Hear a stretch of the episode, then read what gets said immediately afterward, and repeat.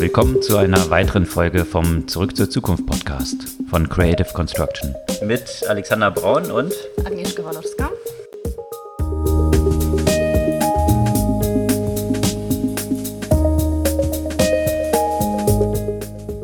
Was gab's Neues letzte Woche? Ich würde heute gerne mal ein bisschen untypisch anfangen und zwar mit einer Empfehlung, allerdings nicht eines Buches, sondern eine Dokumentation, die ja auch äh, gleichzeitig auch äh, in vielen Headlines ja auch vorgekommen ist. Und zwar kam sie gestern oder vorgestern bei Netflix rein. Mhm. The Great Hack. Und da geht es um die ganze Geschichte mit Cambridge Analytica. Also Facebook und welche Daten dort abgezogen wurden und wie Wahlen beeinflusst wurden genau. und, und solche Themen. Das ist auf jeden Fall sehenswert. Also natürlich, wenn, wenn man sich viel mit dem Thema schon befasst hat und darüber gelesen hat, äh, könnte man denken, okay, weiß man vieles. Trotzdem kommen dadurch, dass da viele Personen eben interviewt werden, die da direkt an dem ganzen Thema beteiligt waren, so ein paar Hintergründe noch dazu. Also auf jeden Fall lohnt sich zu, lohnt sich zu schauen. Es hat so seine Längen, muss ich sagen. Ich glaube, es hätten keine zwei Stunden sein können. Es hätten anderthalb Stunden auch locker gereicht, um alles rüberzubringen. Und die Whistleblower sind zum Teil auch etwas zweifelhafte Gestalten. Mhm. Also gerade die, die eine, die da quasi Hauptperson ist, die Brittany Kaiser, die eine sehr wichtige Person auch bei Cambridge Analytica war und definitiv interessante Hintergründe ja auch offenbart. Allerdings fragt man sich, warum sie sich gegen das Unternehmen erst gewendet hat, als das Unternehmen eh schon am absteigenden Ast war. Ne? Also ein bisschen opportunistisch jetzt, um ja. als Whistleblower dazustehen. Ja, also ich maße mir hier kein Charakterurteil für jemanden aber das klingt auf jeden Fall so, weil letztendlich war es ihr alles bewusst, wie das genau vor sich gegangen ist, was das für Konsequenzen hatte. Da wurde ja auch ganz offen darüber gesprochen, wer wie beeinflusst werden soll. Und es war auch klar, woher sie die Daten hatten. Und es war von Anfang an klar, dass das nicht alles sauber war. Also vor allem dieses Thema, also über so ein, so ein Psychologiespiel mehr oder weniger. Also man konnte sich so ein Psychologieprofil erstellen. Das machen ja viele Leute irgendwie über Facebook. Und sie haben dann entsprechend äh, der Applikation Zugang zu den Daten gegeben. Das Problem daran war, es wurden nicht nur die Daten der entsprechenden Personen weitergegeben, sondern auch die aller ihre Freunde, die äh, dem nicht zugestimmt haben. Und das war ja gerade so das Problem, was Facebook eigentlich eben selber kreiert hat, um genau. Viralität von bestimmten Games zu ermöglichen, mhm. damit lauter Applikationen, die wiederum Facebook nutzen, social werden, mhm. sodass ich halt meine Freunde dort entsprechend mit drin habe. Äh, der Backdoor, den das natürlich aus Privacy-Perspektive geöffnet hat, äh, dass die ganzen Profile von Leuten reingezogen wurden, hm. die selbst gar nicht daran teilnehmen wollten, ja. weil sie eben zufällig Freunde waren von irgendjemand, die das nächste whatever Mafia Wars Challenge oder Farmville gemacht haben oder dann halt das, was hier äh, mit Cambridge Analytica die Basis war. Das war natürlich dann das zentrale Problem. Hm. Da werden ja auch viele Ausschnitte ja auch von den Aussagen von Zuckerberg ja von dem äh, bei dem Hearing da muss man sagen, wie sich das Unternehmen da noch darstellt, also Facebook darstellt, äh, mehr oder weniger als Opfer von Cambridge Analytica. Da müssen ja alle lachen. Und eben auch die, die Aussagen, dass nach äh, Zuckerbergs Wissen ja auch keine Mitarbeiter von Facebook an irgendwelchen Terminen mit Cambridge Analytica teilgenommen haben sollen, was dann ja auch entsprechend auch widerlegt werden kann, ist auch so ein bisschen lächerlich, ne? weil es wurde für die Kampagne dann eine Million Dollar pro Tag für Facebook alleine ausgegeben. Da kann man ja keinem Unternehmen zutrauen, oder wäre ja auch nicht logisch, wenn, wenn die da nicht eigene Leute halt auch geschickt hätten, um das zu unterstützen. Tun sie hm. auch. Ähm, Gibt es ja auch viele Belege zu, auch was genau. die ganze Wahlkampffinanzierung anging, wie dort sehr aktiv die Unterstützung durch Facebook eben stattgefunden hat. Mhm. Ich habe den, äh, ich habe die Doku noch nicht gesehen, steht bei mir ganz oben auf der Liste, aber schon eine ganze Menge drüber gelesen, schon bevor sie rauskam weil mich das Thema natürlich sehr interessiert. Was ich spannend fand, äh, ich habe die Doku, wie gesagt, noch nicht gesehen, habe mir aber mal die Reviews auf IMDb angeschaut. Und das Interessante fand ich daran ist, äh, dass sie ein sehr gutes Bild sind von dem, was viele ja Social Media und Facebook insbesondere vorwerfen, mhm. dass Social Media eben Leute polarisiert. Und das sieht man in, in bester, in Reinform eigentlich, mhm. in den Reviews auf IMDb, die extrem polarisierend sind. Also entweder nur 10 oder ent, 1. entweder genau, also 10 oder 1. Die einen sagen super und best Doku ever und die anderen sehen dadurch oder sehen da drin mehr so eine liberale, also liberal, also in den USA liberal, also hier dann eher so eine linke Verschwörung und äh, finden es natürlich total bescheuert. Hm. Und äh, das demonstriert irgendwie, finde ich, sehr gut, Quad Demonstrandum quasi, hm. ähm, was das Resultat davon ist. Und mhm. da gibt es auch viele interessante Hintergrundstories, die auch diese Woche so erschienen sind rund um dieses Thema. Unter anderem von dem Erfinder sozusagen des, des Like, äh, nicht des Like-Buttons, sondern des Share-Buttons mhm. bei, bei, Twitter. Twitter. Was ja wirklich faszinierend ist zu sehen, was die für einen Clusterfuck eigentlich geworden sind in der Verbreitung, in der viralen mhm. Verbreitung von Sachen.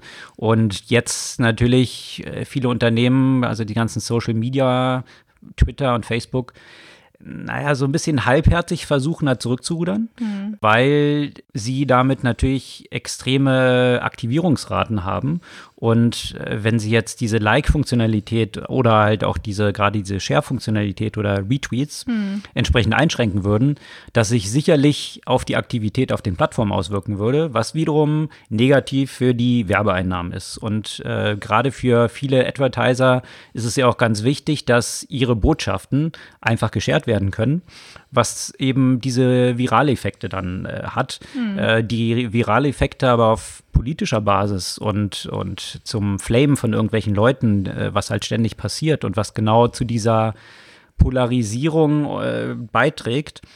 Die sind aber sehr tiefgreifend und das ist irgendwie so die Krux, in denen sich diese Unternehmen befinden. Äh, sie verdienen sehr, sehr viel Geld, haben nicht wirklich ein Interesse daran, das zu ändern und stehen aber damit so ein bisschen am Pranger und die, die Konsequenzen sind sehr tiefgreifende. Und ja, der Ausweg ist nicht so richtig klar. Also es gibt natürlich unterschiedliche Möglichkeiten, wie sie das adressieren könnten. Zum Beispiel gibt es dort Vorschläge, dass häufig bei Sachen, die retweetet werden, die Links, die dort drin enthalten sind, gar nicht gelesen wurden. Also mhm. was so ein erster, äh, ein erster Schritt sein könnte, dass man zum Beispiel vielleicht Retweets erst erlauben könnte, wenn, wenn tatsächlich wurde. das angeklickt wurde. Mhm. Oder äh, solche Viraleffekte wie auch bei WhatsApp, wo man jetzt äh, in Indien oder auch in Myanmar entsprechend das Teilen eingeschränkt hat, dass man es nur mit maximal fünf Leuten teilen mhm. kann. Und das tatsächlich auch schon einen ziemlich großen Impact hat, mhm. ja? weil ich nicht äh, eine, eine Sache irgendwie als so ein, als ein Privater oder auch als ein State Actor, wie es ja auch viel passiert ist in den vergangenen Wahlen, auch dann mit Millionen von anderen teilen kann und es diese, diesen Hebel bekommt, den es mal mhm. hatte. Ja? Mhm. Also äh, offensichtlich wird auf jeden Fall, dass dort viele Probleme existieren, die noch so ungelöst sind und äh, die ganzen Player dort auch sehr halbherzig unterwegs sind, die wirklich zu adressieren. Also eben der Erfinder von dem Share-Button äh, Share oder der Share-Funktion, der hat es wirklich in aller Deutlichkeit ausgedrückt. Äh, das ist wie, als würde man einem Vierjährigen eine geladene Waffe geben. So, so war ja quasi auch sein ja. Vergleich. Und äh, das ist ja aber auch äh, interessant, dass zum Beispiel, also es gab ja auch eine lange Diskussion bei Instagram, ne? weil Instagram gibt es ja keine Share-Möglichkeit, mhm. ob es sowas dann bei Instagram nötig ist. Und da gibt es ja natürlich auch Umwege, auf denen die Leute das halt trotzdem machen. Du hast so externe Applikationen, die so mhm. äh, Share-Sachen halt anbieten. Aber ähm, ja, vielleicht ist es ja auch ein der Aspekte, die dazu beigetragen hat, dass Instagram zumindest wenig vergiftet, weniger vergiftet mhm. wurde im Vergleich zum Beispiel zu äh, Facebook und Twitter, weil eben diese Share-Möglichkeiten dann nicht so gegeben sind. Wobei natürlich auch, also zunächst mal, wenn man sich anschaut, aus welcher, aus welchem Hintergrund Instagram so kommt, mhm. ja, wo die Leute ihre Yogastunde und, und ihren Avocado-Sandwich mhm. scheren, ist es natürlich so ein stärkeres Feel-Good-Environment. Aber Sicher aber was dort jetzt auch eben gemacht wurde, finde ich ganz interessant. Bei Instagram hat man jetzt zum Beispiel in einzelnen Ländern angefangen, zu verbergen, wie viele Likes ein ja. Beitrag bekommen hat. Also natürlich, also selber kann man es noch sehen, mhm. bei den eigenen Beiträgen, aber nicht mehr bei den anderen. Mhm. Was so ein bisschen dieses Game von, oh, ich bin so beliebt und so populär, äh, entsprechend so ein bisschen limitieren soll. Was natürlich bei vielen Influencern jetzt mit großem Graus gesehen wird, das dass sie plötzlich halt nicht ja. mehr diese, diese Confirmation-Funktionen haben und so zeigen können, wow, wie beliebt ich bin mit meinen ganzen Beiträgen. Nicht nur die Confirmation-Funktion, sondern ich meine, das ist ja, das stellt ja der deren Geschäftsmodell in Frage. Ne? Weil, weil wie wer, wird ja auch entschieden in dem ganzen Influencer-Marketing, welche, wer äh, soll jetzt quasi den Zuschlag bekommen, ja, weil letztendlich. Na gut, da hast ja dann wiederum, darüber. hast ja externe Unternehmen mittlerweile, die so Influencer-Management machen. Sicher, ja. Die werden ja die Statistik dann bekommen und, mhm. und äh, also ich weiß nicht, es wird so ein bisschen diskutiert, dass es dann so die Influencer und deren Modell in Frage stellt, das weiß ich gar nicht so. Also, ich glaube schon. Ich glaube auch schon deswegen, dass häufig, also ich meine, was zieht die Leute an? Also letztendlich wie schwierig es mittlerweile auch geworden ist, so ein Influencer zu werden, weil mhm. die natürlich eben diese His History haben und weil, äh, wenn einer schon irgendwie zwei Millionen Follower hat, dann mache ich das ja auch nochmal, weil dann sehe ich, ach, der ist wichtig. Attention gets, begets uh, intention. Genau, ne? äh, genau. Und, und von der Perspektive denke ich schon, ja. dass, äh, dass das dann entsprechend Konsequenzen haben wird, zusammen mit auch grundsätzlich auch bei Instagram sinkenden Interaktionsraten, äh, wie bei allen Social Media. Mhm. Ne? Naja, aus genau dem Grund scheint ja jetzt auch TikTok so am Boom zu sein, mhm. weil dort noch nicht so eine Sättigung stattgefunden hat, wie bei YouTube, Instagram und so weiter, wo eben die Influencer schon platziert sind mit ihren Millionen von Followern und es halt mhm. halt sehr schwierig ist, dort überhaupt noch reinzukommen. Der Ansatz von TikTok dann wiederum ja der ist, dass jeder dort recht schnell aufsteigen kann, weil es gibt. Weil es punktuell ist, ne? Ja, mhm. weil, weil alles nur durch, durch einen Algorithmus mhm. gesteuert ist. Mhm. Also, wenn man, ins, äh, wenn man TikTok nutzt, dann hat man sofort einen Feed von Sachen, die einen interessieren könnten. Mhm. Und der wird automatisch generiert. Also mhm. nur durch die AI sozusagen. Mhm. Und die AI nimmt jetzt nicht Bezug darauf, ob ich jetzt irgendwie weiß ich, wie viele Follower habe. Von daher ist der, der Kanal dort wenn ich viral funktionierenden Content mache, hm. äh, oben aufzusteigen, äh, viel größer, als ich es jetzt habe, wo ich schon etablierte Influencer habe. Und das hat natürlich eine hohe Attraktion für die ganzen Leute. Und wenn man sich anschaut, äh, was so die, die, hatten wir ja auch schon mal einen Podcast beleuchtet, was so die Traumberufe sind, insbesondere in den USA. Also wenn man es vergleicht, äh, China, der, der Traumberuf auf Platz 1 ist äh, Astronaut. Und dann so auf Platz 4 und 5 kommen dann so Influencer. Mhm. Und in den USA ist es umgekehrt. Mhm. Von, von den Teenagern ist der Traumberuf auf Platz 1 Influencer. Und dann irgendwie so auf Platz 5 kommt dann Astronaut. Mhm das zeigt halt so ein bisschen, wie attraktiv das ist und erklärt auch die extreme Dynamik, die TikTok in der letzten Zeit natürlich äh, auch aufgezeigt mhm. hat. Aber vielleicht noch, um das Thema Facebook abzuschließen ja. und wie halbherzig die da zum Teil unterwegs sind, ist auch nochmal demonstriert worden diese Woche durch ein weiteres Verfahren, was jetzt gegen Facebook eröffnet wurde. Ein Verfahren wurde ja gerade abgeschlossen äh, und sie wurden verurteilt dazu, jetzt eben 5 Milliarden Strafe zu zahlen, was sich erstmal sehr viel anhört, Rekordstrafe. Und äh, die FTC hat sich da entsprechend auf die Schulter geklopft und mhm. gesagt, guck mal, jetzt haben wir es Facebook gezeigt. Allgemein, so ist der Konsensus, äh, ist es aber für Facebook ja äh, eigentlich mehr Cost of Doing Business. Die mhm. haben 45 Milliarden Cash in der Bank, äh, machen 22 Milliarden Profit im Jahr. 5 Milliarden sind dort relativ verschmerzbar für so einen tiefgreifenden Impact, den sie gehabt haben mit Cambridge Analytica. Haben jetzt auch wieder äh, Quartalzahlen für zweites Quartal angegeben und ist ja wieder nach oben gegangen. Genau, deswegen also. äh, die Aktie hat auch dann nachbörslich da mhm. angezogen. Also von daher der, der Impact äh, gab dann auch einen Artikel, der so ein bisschen beleuchtet hat, was ursprünglich mal diskutiert worden war von der FTC und da ging es eigentlich um äh, 10 Milliarden und, mhm. und auch eine persönliche Haftung von Mark Zuckerberg. All diese Sachen hat dann aber aus politischer Perspektive und aus dem Funding, den die FTC hat an den Ermittlern, äh, da hat man abgewogen und gesagt, es würde wahrscheinlich ein langes äh, juristisches Gerangel mhm. äh, damit einhergehen. Und so finanziell ist die FTC gar nicht ausgestattet, mhm. wie es Facebook ist. Mhm. Und das zeigt so ein bisschen das Kräfteverhältnis, dass eigentlich die Regulatoren äh, am wesentlich kürzeren Hebel sitzen als mittlerweile halt solche großen Player. Das andere Verfahren, was jetzt eben eröffnet wurde und was so ein bisschen einen guten Einblick, finde ich, in, äh, ja, in die Psyche von Facebook zeigt und auch die Corporate Culture, die dort existiert, ist bezüglich der Verwendung von Telefonnummern. Mhm. Und da hatte Facebook, habt ihr wahrscheinlich auch schon alle diese Anfrage mal bekommen, Zwei-Faktor-Authentifizierung, um den Account besonders sicher zu machen, soll man dann die Telefonnummer angeben, was ja Common Praxis ist. Was wahrscheinlich aber nicht ganz so Common Practice ist und sich jetzt rausgestellt hat, ist, dass Facebook genau diese Telefonnummern genutzt hat, um Targeted Advertising zu machen. Das heißt, wenn ich ein Unternehmen bin und ich habe eine Kundendatenbank und in dieser Kundendatenbank sind auch Telefonnummern drin, dann konnte ich die hochladen und dann die Leute direkt adressieren, eins zu eins quasi mhm. mit meiner Werbung und das wurde von Facebook auch entsprechend vermarktet. Und das ist natürlich schon sehr perfide, um es mal vornehm auszudrücken, äh, eigentlich so ein Verfahren, was der Absicherung des Accounts dient, äh, damit dafür zu missbrauchen, das für die eigene Werbung und die Einnahmen zu maximieren was wiederum auch die Sicherheit von solchen Plattformen unterhöhlt, wenn Leute daran anfangen zu zweifeln, dass solche Zwei-Faktor-Authentifizierung tatsächlich auch dafür nur verwendet wird. Ja. Und hm. ein anderer Artikel, der, der auch dieses Thema so ein bisschen unterstützt, war von einer ehemaligen CIA-Mitarbeiterin, hm. die von Facebook angestellt wurde und dort ein halbes Jahr genau gearbeitet hat und sagt, äh, sie kann es wirklich beurteilen, weil sie sowohl für die CIA gearbeitet hat als auch für Facebook. Sie meinte, die CIA würde davon träumen, so viel Informationen über die Leute zu haben, wie Facebook das hat und die werden dort nicht hinkommen. Und sie sollte eigentlich, das war ihr Jobtitel, zu dem sie angestellt wurde, diese Wahlkampagnen mhm. überwachen, ist dort aber vom ersten Tag an eigentlich in kein Meeting eingeladen worden. Das heißt, klingt sehr danach, als ob das ziemlich, naja, als so ein Appeasement der Öffentlichkeit eigentlich gedacht war, weswegen sie dort angestellt wurde und sie geht da mit Facebook auch ziemlich hart ins Gericht.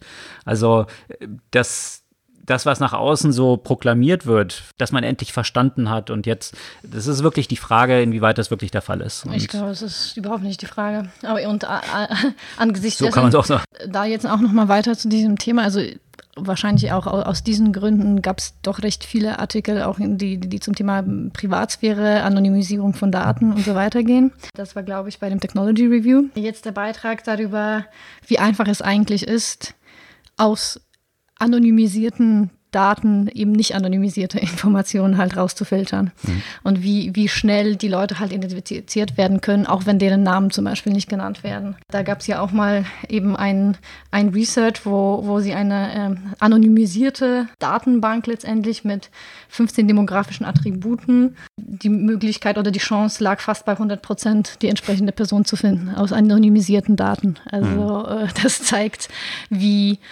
ja, wie wenig Anonymisierung tatsächlich zur Anonymisierung beiträgt.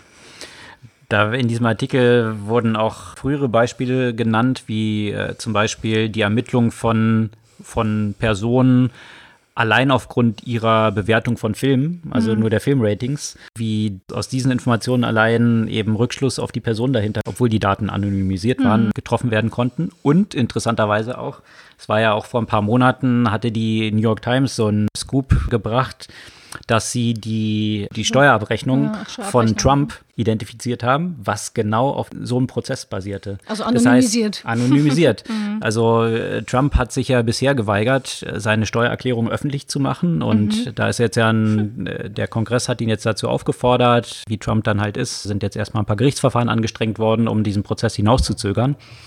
Äh, die New York Times hatte aber tatsächlich eben vor ein paar Monaten schon die Sachen veröffentlicht und die Identifikation war genau aus äh, nach diesem Prinzip erfolgt, mhm. dass eigentlich anonymisierte Daten auf dieser Basis einen Rückschluss dann darauf zuließen, wessen Steuererklärung das ist. Hm. Also so viel zur Anonymisierung. Genau. ja.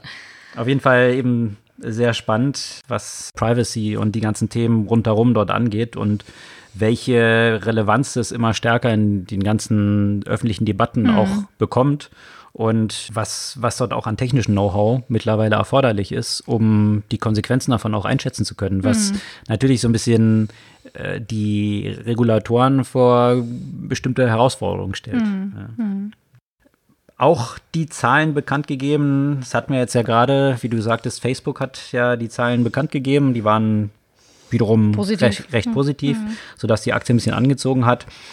Tesla hat äh, auch seine Zahlen bekannt gegeben und das war alles andere als positiv, sodass die Aktie nachbörslich um mehr als 10 Prozent eingebrochen ist. Tesla ist ja da ja schon eine Weile in, in sehr volatilen Gewässern unterwegs und hatte jetzt in den letzten Monaten, äh, hatte sich die Aktie wiederum sehr positiv entwickelt, jetzt wieder eine ganze Menge von den Gewinnen eliminiert Und äh, das fand ich dann ganz witz witzig. Da war im Wall Street Journal jetzt ein Artikel dazu, ist die Wachstumsstory von Tesla kaputt? Ja? Ich finde diese Betrachtung ehrlich gesagt ein bisschen verkürzt. sehr verkürzt, weil ich denke, die Frage müsste man ein bisschen erweitern. Was ist die Wachstumsstory denn aktuell von Automobilherstellern überhaupt? Mhm. Ja? Und äh, wenn man sich da mal umschaut, sind alle Automobilhersteller momentan in einer ziemlichen Krise. Von daher jetzt das auf Tesla und, und das Wachstum von Tesla so ein bisschen herauszustellen, finde ich äh, ein bisschen unsauberen Journalismus. Wenn man sich, da gab es auch einen interessanten Artikel dazu, äh, jetzt Deutschland, ja, Fokus dort, Continental als Automobilzulieferer, die mussten in den letzten äh, eineinhalb Jahren allein viermal ihre Gewinnprognosen nach unten anpassen. Hm. Äh, mit Daimler sieht es ähnlich aus. Die mussten jetzt auch gerade im ersten Quartal dieses Jahr, haben die bekannt gegeben, eine zweite Gewinnwarnung. Also das ist die vierte Gewinnwarnung von Daimler innerhalb von einem Jahr. Das hat es mhm. bisher auch noch nicht gegeben. Und auch BMW ist in die roten Zahlen gerutscht, weswegen der CEO von von BMW seinen Hut nehmen musste. Ja? Also von daher, wir sehen halt global einen Abschwung gerade, wirtschaftlichen hm. Abkühlung. Für Daimler ist ja zum Beispiel China der wichtigste Vertriebsmarkt. Dort sind die Automobilverkäufe drastisch eingebrochen. Also dieser Handelskrieg wirkt sich dort einerseits aus und äh, von daher ist es gerade sowieso nicht so optimal, als Automobilhersteller unterwegs zu sein, ob man jetzt Tesla heißt oder nicht Tesla heißt. Dort überlagern sich natürlich mhm, mehrere Themen. Klar. Also du hast halt einmal dieses Thema, weswegen jetzt Tesla dann da auch so rausgepickt wird. Tesla revolutioniert das, was man unter einem Auto versteht, mhm. mit Self-Driving Cars und Elektromobilität und all diesen Themen. Ja? Ähm, deswegen sind sie da natürlich in beide Richtungen so mhm. als dieser Poster zu diesem Posterboy geworden, ja, von mhm. den Kritikern, die sagen, Tesla ist totaler Joke nur, Elon Musk kriegt ja gar nichts auf die Straße, verspricht die ganze Zeit irgendwelche mhm. Sachen und es trifft nicht ein. Und den anderen, die total, die entsprechend die, die Elon Musk jünger sind und alles super finden, was dort läuft. Ich denke, es ist weder das eine, eine noch das andere. Was man Elon Musk auf jeden Fall zubilligen muss, ist, glaube ich, dass kaum einer der großen Automobilhersteller heute bei Elektromobilität so aufs Gas treten würde, mhm. wenn Tesla nicht gewesen wäre mhm. und, und natürlich dort entsprechend Druck aufgebaut hat. Und das als so ein kleiner Player ist schon faszinierend. Also so viel mal zum Lebenswerk und das ist ja nur ein Teil davon, äh, des Lebenswerks von, von Elon Musk. Wenn man dort wiederum die, ein Artikel, da muss ich besonders schmunzeln, der so ein bisschen demonstriert, wie hilflos teilweise dann aber auch die Versuche sind. Also einerseits hat, hat VW ja vergangene Woche bekannt gegeben, dass sie jetzt Milliarden investieren, um Apple und Google entsprechend aus dem Cockpit rauszuschmeißen, also die ganze Software von VW eben selbst zu entwickeln. Und Halte ich für super Idee. Ich bin jetzt letztens gerade mal mit einem Audi gefahren, mal wieder. Mhm. Und da merkt man ja auch sofort, dass da kein Google oder sonst noch was für die Speed Recognition drin ist. Das kannst du nämlich komplett vergessen. Immer noch? ja. Wir sind ja da vor zwei genau, Jahren mal drüber gestolpert, was ein absolutes Desaster genau. war. Ist nicht besser geworden, ne? Nee, ist jetzt nicht besser ge geworden. Also du kannst eigentlich vergessen, dass du, ohne sich aufzuregen, auf dem Weg irgendwie über Voice die einfach nur eine stinknormale Adresse mhm. eingeben kannst. Ja. Was ja eigentlich ein Desaster ist, weil äh, mit Chatbots und der Identifikation von Sprache und der, also einerseits eben und dann Erkennung, was gemeint ist, mhm. wenn du halt so eine schmale Domäne hast, wie das äh, jetzt hier bei Adresseingabe mhm. der Fall ist, also da sind selbst die, die schlechtesten Systeme, Eben. jetzt mal, um es vorsichtig zu formulieren, schon sehr gut. Hm. Beispielhaft fand ich, fand ich diese Hilflosigkeit so ein bisschen jetzt durch eine Nachricht, die über den Ticker kam von BMW. Hm. Äh, BMW hat jetzt beschlossen, dass äh, die Fahrer von BMW die Möglichkeit haben, ab sofort auch Apple CarPlay bei sich im Auto zu nutzen, äh, gegen eine bescheidene Gebühr von 111 Euro im Jahr mhm. oder 399 Euro für die Lebenszeit des Automobils. Das heißt, man möchte jetzt die eigenen Unzulänglichkeiten in der Software darüber kompensieren, dass Leute eine Software im Auto nutzen können, die sie sowieso schon auf ihrem Handy nutzen im Auto, aber sie können es jetzt dann auch über den Zugang zum eigenen Bordcomputer oder zu, zu dem entsprechenden Head-Unit äh, dann auch integrieren, müssen dann aber eine Jahresgebühr dafür zahlen. Also ich weiß nicht, ob das so der richtige Weg ist, wenn man sagt, ich will meine Produkte nutzerzentrisch machen und meinen Nutzern das anbieten, was für sie das Beste ist mhm. und, und äh, dort, dort entsprechend mit Qualität punkten, was ja BMW und Daimler sicherlich wollen, mhm. ja, als Qualitätsführer. Und dann mit so einer Schranke hinzugehen, dass ich sage, ah, jetzt neues Geschäftsmodell. Ich kann jetzt äh, nicht mehr mit einer Fix-Fee, sondern ich habe so ein variable äh, Payments was ja grundsätzlich mal innovativ gedacht ist, ja, äh, Stichwort SaaS-Modelle, mhm. aber dann das auf die Weise einzuführen, dass ich eigentlich eigenen Unzulänglichkeiten damit versuche zu kompensieren, ist schon, naja, nicht, nicht unbedingt eine Strategie, die wir so unbedingt empfehlen würden.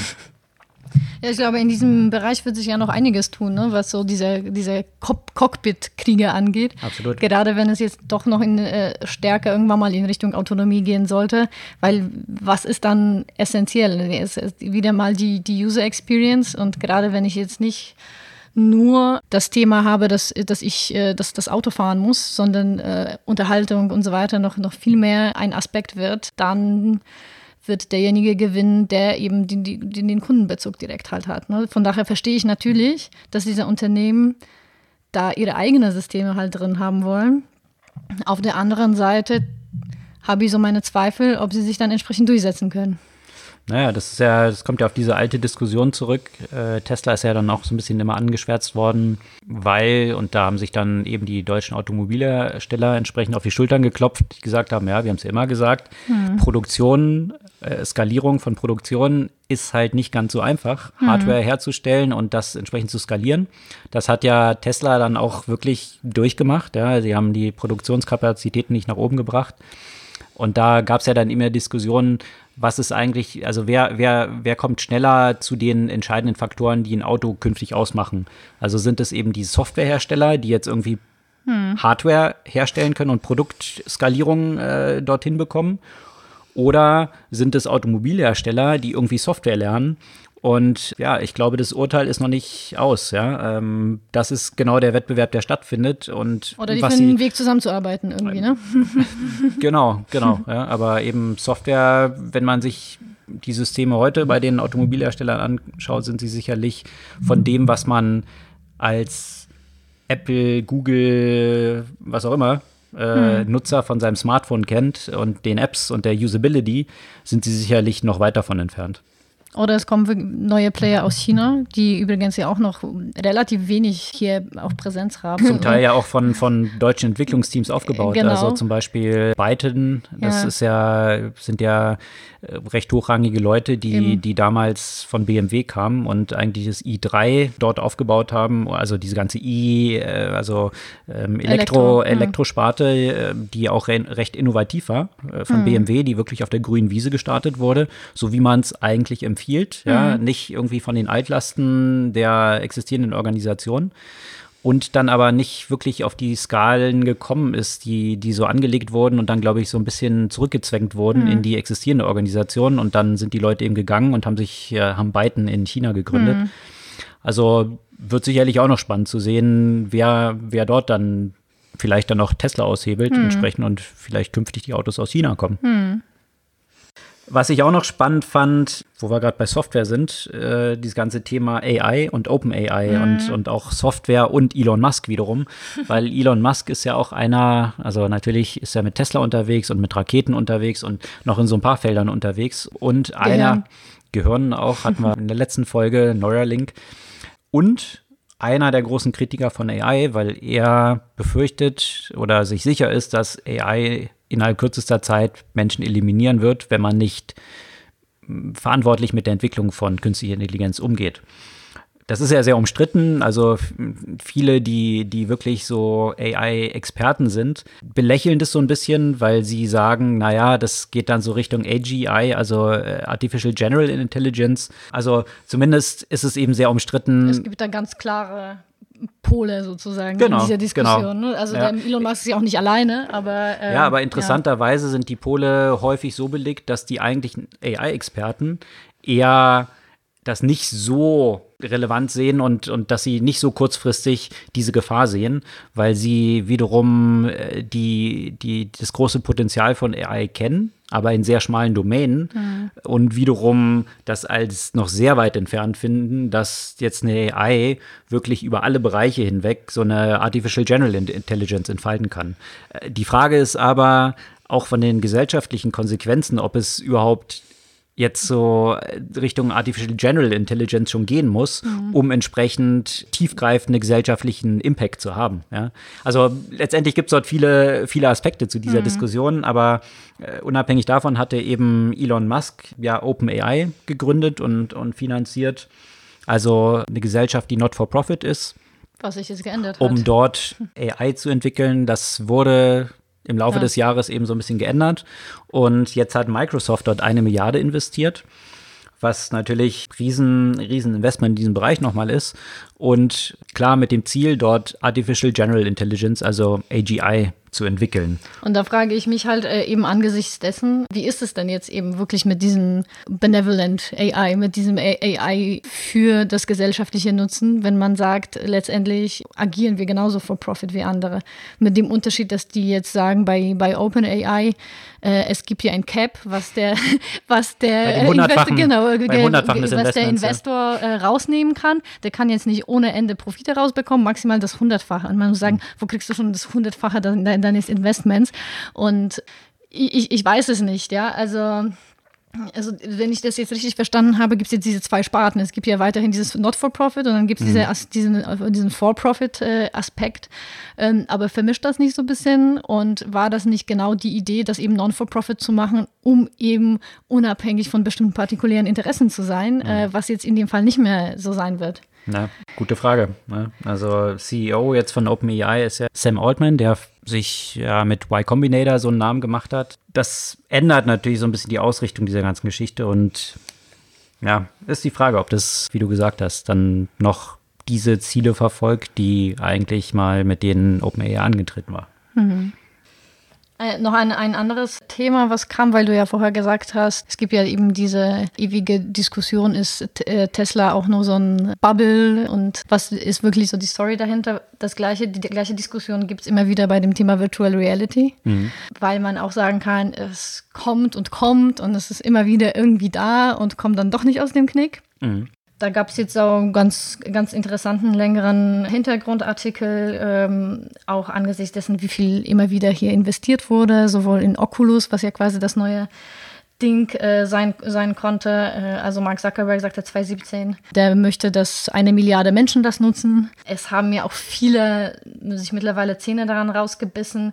IMAX, ja, der Kinoanbieter, hat da 50, 50 Millionen äh, reingesteckt in äh, so VR-Filme oder VR-Kinoerlebnis. Hm.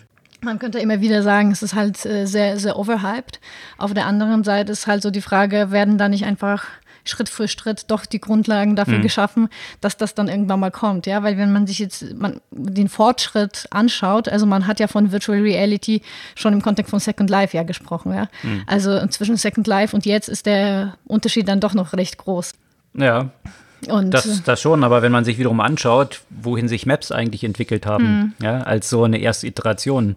Also, dass es nicht mehr einfach nur dumme, in Anführungsstrichen dumme Maps sind, sondern äh, mit all dem Bildmaterial, was dahinter liegt, ich eigentlich schon durch irgendwelche Straßen, also in Deutschland mit verpixelten Häusern zum Teil, mhm. ähm, äh, die entsprechenden Probleme adressiert, aber durch irgendwelche Städte äh, oder auch durch ganze Länder mhm. reisen kann. Es ist ja gewisse virtuelle, virtuelle Realität. Realität ja. und, und so gibt es auch schon Apps, äh, die darüber dann ganze Reisen abbilden, mhm. sodass ich dann virtuell tatsächlich Länder bereisen kann. Also die Frage ist immer, wie tief das dann reingeht, was die Iterationsstufen sind. Mhm. Aber äh, da sind Google und Apple ja auch recht aktiv dabei, diese Maps immer weiter auszubauen und, und irgendwie auch mit Shopping zu verbinden und dann eigentlich eine Monetarisierung in diesem Kontext dann auch zu ermöglichen. Oder eben auch in irgendwelchen Head-Units dann augmented zu machen, ja, mhm. dass ich durch die Stadt navigiere und mir in der in der Stadt selber, ohne dass ich jetzt auf eine Map schauen muss, dann die, äh, die entsprechenden Anzeigen, ob ich mhm. nach rechts, links und so weiter gehen muss. Aber warum äh, verbindest du das jetzt so gerade mit Maps? Weil ich habe jetzt gerade ehrlich gesagt so über Maps gar nicht so nachgedacht. Also, also klar, natürlich ist das jetzt ein Aspekt, wobei ich das eher sagen würde im Kontext von äh, Augmented Reality. Aber Virtual Reality muss ja eigentlich überhaupt nicht mit Maps zu tun haben. Und da geht es ja eher, also ich, ich würde eher sagen, dass so die, die, die Killer-Anwendungen, was immer noch nicht stattgefunden hat, eher so eben Richtung Gaming und Entertainment seit werden und weniger in den Maps. Äh, naja, die, die, Sachen verbinden sich ja. Wenn mhm. du dir irgendwie die letzten, äh, die erfolgreichsten Games in diesem Umfeld anschaust, mhm. sind es ja Games gewesen, die irgendwie die, die Realität mit, mit irgendwelchen Gaming-Komponenten verbinden, wo ich halt die, die Pokémon äh, Go meinst du? Pokémon Go, wo ich eigentlich auf einer Map aufbauend äh, in, in der realen Welt unterwegs bin, aber tatsächlich das angereichert ist. Also die, die, die Grenzen zwischen, zwischen äh, virtueller Realität und, und äh, realer Welt mhm. verschwimmen ja zunehmend. Und äh, die Frage ist eben, was ist die Killer-Anwendung in diesem Kontext und wie, äh, aus welchen Ebenen findet so eine Integration statt? Eine andere Integration ist natürlich auch so ein, im äh, Bereich von Lernen und, und Education. Ja? Mhm. Also von daher sind es ja inkrementelle Pfade, die zu irgendwelchen Killer-Applikationen dann führen. Mhm. Ja? Und ähm, deswegen verbinde ich es auch in mhm. erster Linie mit Maps. Ja? Also das große Problem finde ich immer wieder interessant ist, also A, das, das Gerät, dass es immer noch sehr schwer ist, einfach so zu tragen, ne? Äh, dass, die, dass das immer irgendwie damit verbunden ist. Ich habe mal so ein VR-Escape-Game gemacht, da musste ich die ganze Zeit auf dem Rücken so einen fetten Laptop tragen, hm. damit, damit mhm. das halt funktioniert. Das ist halt nervig. Und dann auf der anderen Seite diese Probleme mit, wenn, wenn der Bezug zwischen der empfundenen Bewegung und der tatsächlichen Bewegung nicht gegeben ist, dann kann es den Leuten sehr schnell schwindlig und schlecht werden. Mhm. Ne? Und äh, da versucht man das einfach unterschiedlich umzugehen mit irgendwelchen äh, Laufbändern oder damit, dass man so mehr oder weniger sich im Kreis dreht. Mhm. äh, aber eben, und dass man seine Nasenspitze sieht, die dann eingeblendet ist, sozusagen, genau. die sonst eigentlich ausgeblendet war, was wiederum auch hilft, dass einem nicht so schlecht dass wird. Dass einem ne? nicht so schlecht wird, mhm. genau. Also das sind eigentlich immer noch so diese Aspekte, diese Kombination von Hardware und Biologie noch mal äh, mhm. noch letztendlich umzugehen. Und äh, da scheitert man häufig gerade bei Games äh, so ein bisschen an dem Platzproblem halt, ne? weil das wäre alles nicht problematisch, wenn man einfach so geradeaus gehen würde. Nur wenn man bei sich zu Hause das macht, dann kann man sich äh, sehr schnell verletzen. Braucht man halt das entsprechende Laufband dann darunter, ne? Also ja, genau. Dann also wird es aber schon ein bisschen komplexer von den ganzen komplex Aufbau, und ne? teuer und, ja. äh, und ich meine, äh, was ist ja der Punkt ja auch mit Gaming? Du wirst es einfach, äh, oder wie sind die erfolgreichen Games, dass du jetzt nicht irgendwie mega Vorbereitung brauchst ja. und nicht irgendwelche Infrastruktur brauchst, die im Zweifel irgendwie noch einen halben Raum äh, benötigt und noch irgendwie Tausende von Euros kostet, sondern dass du möglichst schnell halt starten kannst. Und ich glaube, damit wird es ja immer noch so ein bisschen mhm, dauern. Sein, das ja. wird immer noch ein Challenge sein. Letztendlich das Gleiche, wenn es dann um Lernen äh, geht, ne? weil das sind, die Probleme hast du ja immer. Wenn du, ich meine, den richtigen Vorteil bei Virtual Reality hast, hast du, wenn du dich wirklich bewegen kannst und so weiter. Ne? Mhm. Und das ist immer noch so die, die, die große Schwierigkeit, sich damit zu bewegen. Mhm.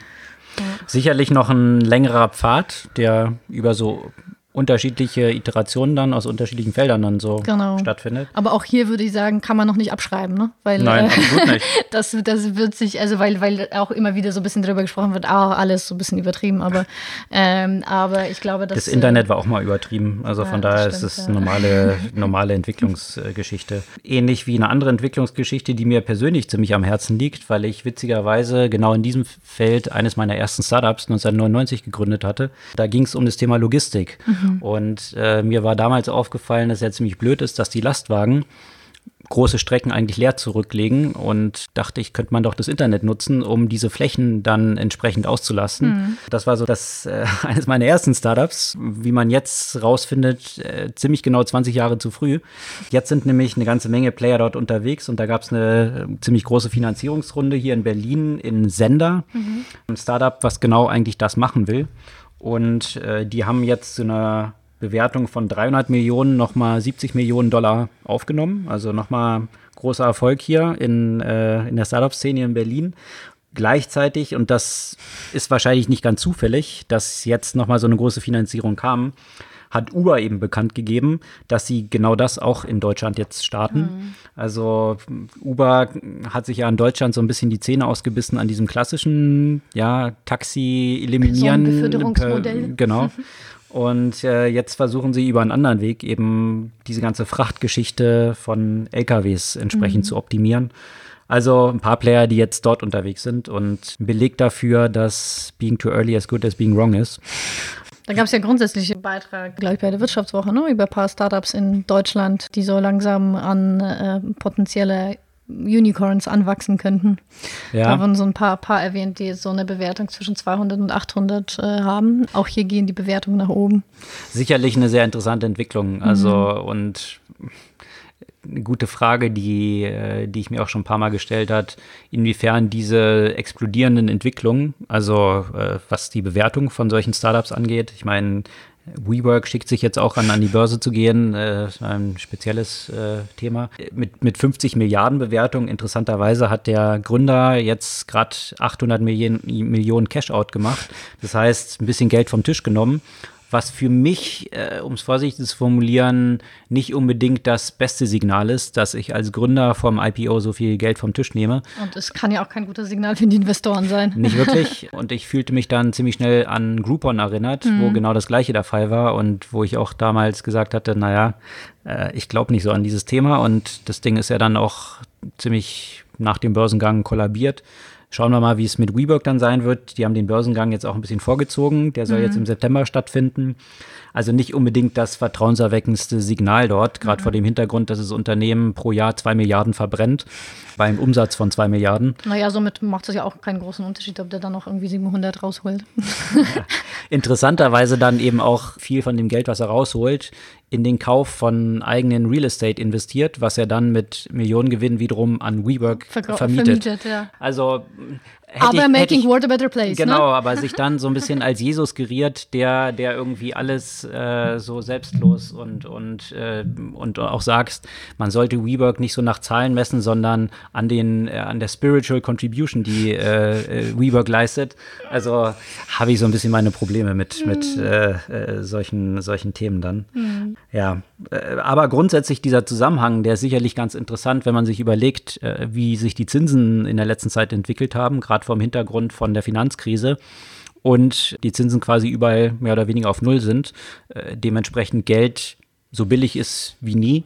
Und das schlägt sich schon in den Bewertungen von Startups vor dem Börsengang nieder, mhm. also noch die private unterwegs sind, aber sicherlich auch in der Immobilienpreisentwicklung. Also irgendwo muss halt das ganze Geld, was irgendwo gedruckt wird, hinfließen. Und von daher gibt es sicherlich eine Korrelation aus äh, dem billigen Geld und diesen enormen Bewertungen, die wir mittlerweile eben, wie du gesagt hast, auch in Deutschland sehen. Also dass, dass hier dreistellige Millionenbeträge in Startups investieren wurden, das war sonst ein erfolgreicher Exit. Mhm. Ja? Und heute sind es ja ziemlich normale Wachstums, also Series B, C, D, whatever äh, geworden. Mhm.